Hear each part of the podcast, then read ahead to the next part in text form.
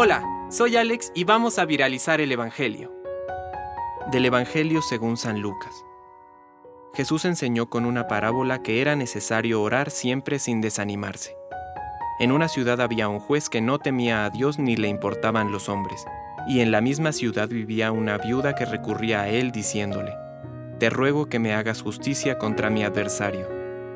Durante mucho tiempo el juez se negó, pero después dijo, Yo no temo a Dios ni me importan los hombres, pero como esta viuda me molesta, le haré justicia para que no venga continuamente a fastidiarme.